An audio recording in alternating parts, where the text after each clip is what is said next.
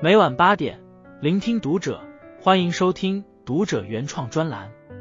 今晚我们为您分享的文章是：所谓的高情商，不过是做到了这四点。情商之父丹尼尔·戈尔曼说：“情商是决定人生成功与否的关键。如果把智商比喻成一个人的骨架，那么情商就是他的皮囊。”智商高是让自己舒服，情商高则是让他人舒服。最新的研究显示，一个人的成功只有百分之二十归诸智商，百分之八十则取决于情商。所以，拥有一个高情商，有时候比智力和工作能力更要重要。那么，怎样才能拥有一个高情商呢？我们不妨从以下四点做起。学习说话技巧，掌握分寸感。黄渤在演艺圈是著名的情商高，在宣传《西游降魔篇》时，星爷曾公开说过：“黄渤现在是喜剧演员中的王中王。”黄渤听到后赶紧接话：“王中王，星爷这是在说我是火腿肠呢。”一句调侃，尽显他的高情商。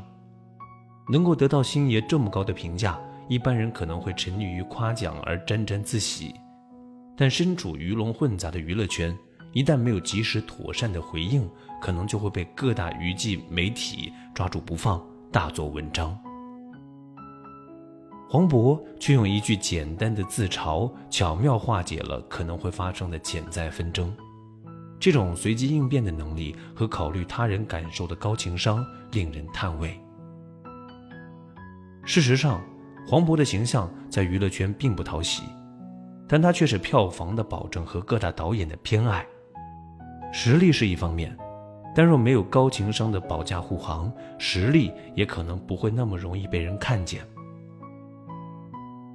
蔡康永说：“你越会说话，别人就越快乐；别人越快乐，就会越喜欢你；别人越喜欢你，你得到的帮助就越多，你会越快乐。”语言是人与人之间沟通的桥梁，高情商的体现之一就是会说话，能把握说话的分寸感。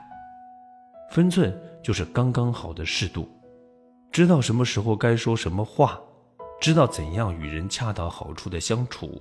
分寸感是人生最难把握，但也最需要掌握的能力。反观很多耿直的人，他们说话直且真。表达的也完全是自己内心的真实想法，出发点也是为对方着想。但很多时候，这种不讲究方式方法的表达，却只令身边的朋友和家人感到难堪和伤害。这样的真和直，没有人想要。所以，做一个高情商的人，要把握好说话的分寸感，顾全对方的感受。把赢的感觉、体面的感受给对方，从而收获一个好人缘的自己。把脾气调成静音。历史上，戚夫人被吕后做成人质的故事广为流传，但是她被做成人质的原因却鲜为人知。为什么吕后对戚夫人这么苛刻呢？仅仅只是因为吕后善妒的心理吗？事实上并不是。刘邦的妃子并非只有戚夫人一位，他去世后，除了戚夫人之外的诸王之母都被允许到儿子的封地团聚生活。戚夫人之所以不得善终，其根本原因在于她没有管理好自己的情绪。刘邦死后，戚夫人落氏被吕后囚禁在永相宫中关押女性犯人的监狱，他的儿子刘如意被封为赵王。远在千里之外，戚夫人经常一边舂米一边悲歌：“子为王，母为虏，终日冲薄暮，常与死为伍，相隔三千里，当谁使告女？”意思就是，儿子，你现在当着王爷，母亲我却做了奴隶，整天舂米到天黑，还常常与死亡相伴。我与你相隔三千里，应当让谁去告诉你呢？按理说，戚夫人对自身的处境应该有一个基本的判断，她更应该想的是如何保全自己和儿子的性命。可是她却每天唱自怜的歌，期盼儿子有一天可以翻身来救她。最后，终于把吕雉激怒了，被做成人质。吕后未绝后患，又斩草除根，毒死了赵王如意。这就是不懂得克制自己的情绪，肆意发泄自己情绪的后果。如果他懂得低调内敛，至少不会落得那么凄惨。如果他懂得蓄势待发，说不定还有机会。可惜，仅仅是逞一时口舌之快，最终赔上了自己和儿子的性命。很多时候，情商低的根源就在于没有梳理好自己的情绪，没有认真面对自己的情绪。我们在遇到事情时，能够不做情绪的敌人与奴隶，而是做它的主人，才能真正享受内心的平静与快乐。人们常说“识时务者为俊杰”，懂得闭上自己的嘴巴，将自己的情绪调成静音，就是一种高明的情商。学会换位思考。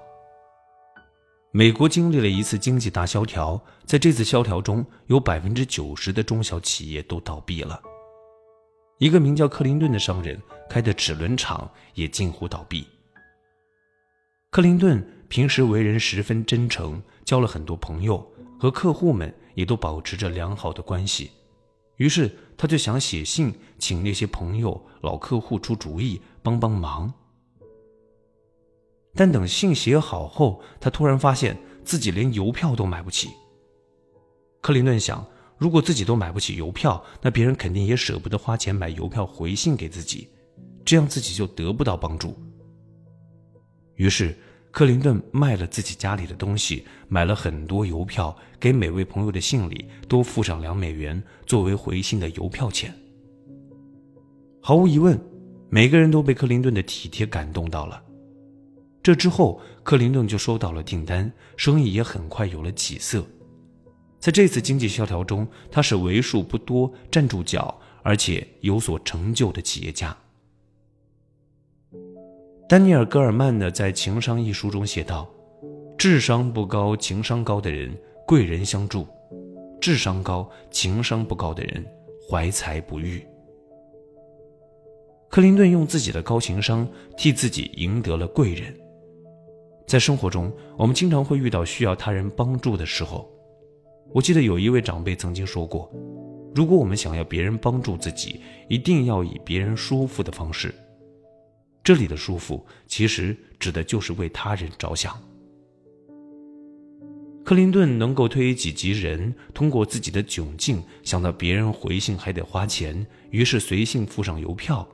这种体贴别人的行为，最终感动了别人，也帮助了自己。所谓高情商，其实就是心中有他人，能够时刻替他人着想，站在对方的角度考虑问题。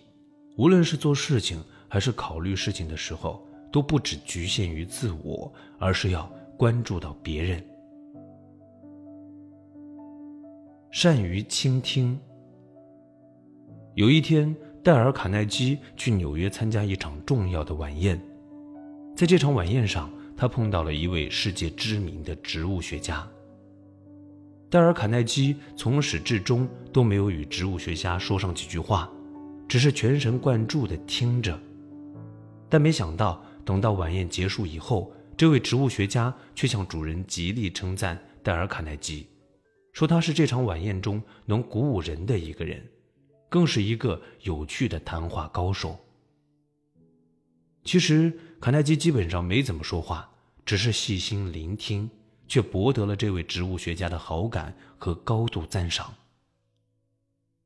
西方神话当中有这样的记载：上帝造人时，他希望他所创造出来的生灵可以多听、多看，而少说话，所以。给人类创造了两只眼睛、两只耳朵，却只有一张嘴巴。他相信人有一张嘴就足够用了，而且还赋予了这张嘴呼吸、吃饭、喝水等功能。也许目的正是为了更好的减少他们说话的时间。所以，我们想让自己会说话，有时候关键不在于说什么、说多少，而在于我们大多数情况下总是说太多。事实上，人们被倾听的需要远远大于倾听别人的需要。人们总是更倾向于关注自己。想要成为一个情商高的人，我们就得学会倾听别人说话。《史记》中言：“言能听，道乃进。”什么时候都不要着急说话，听别人把话说完，这样才能收获一个不断成长的自己，一个高情商的自己。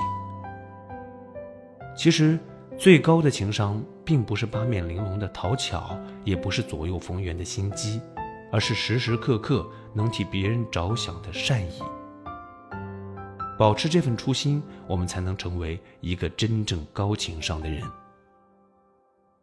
关注读者，感恩遇见，听友们，我们下期见。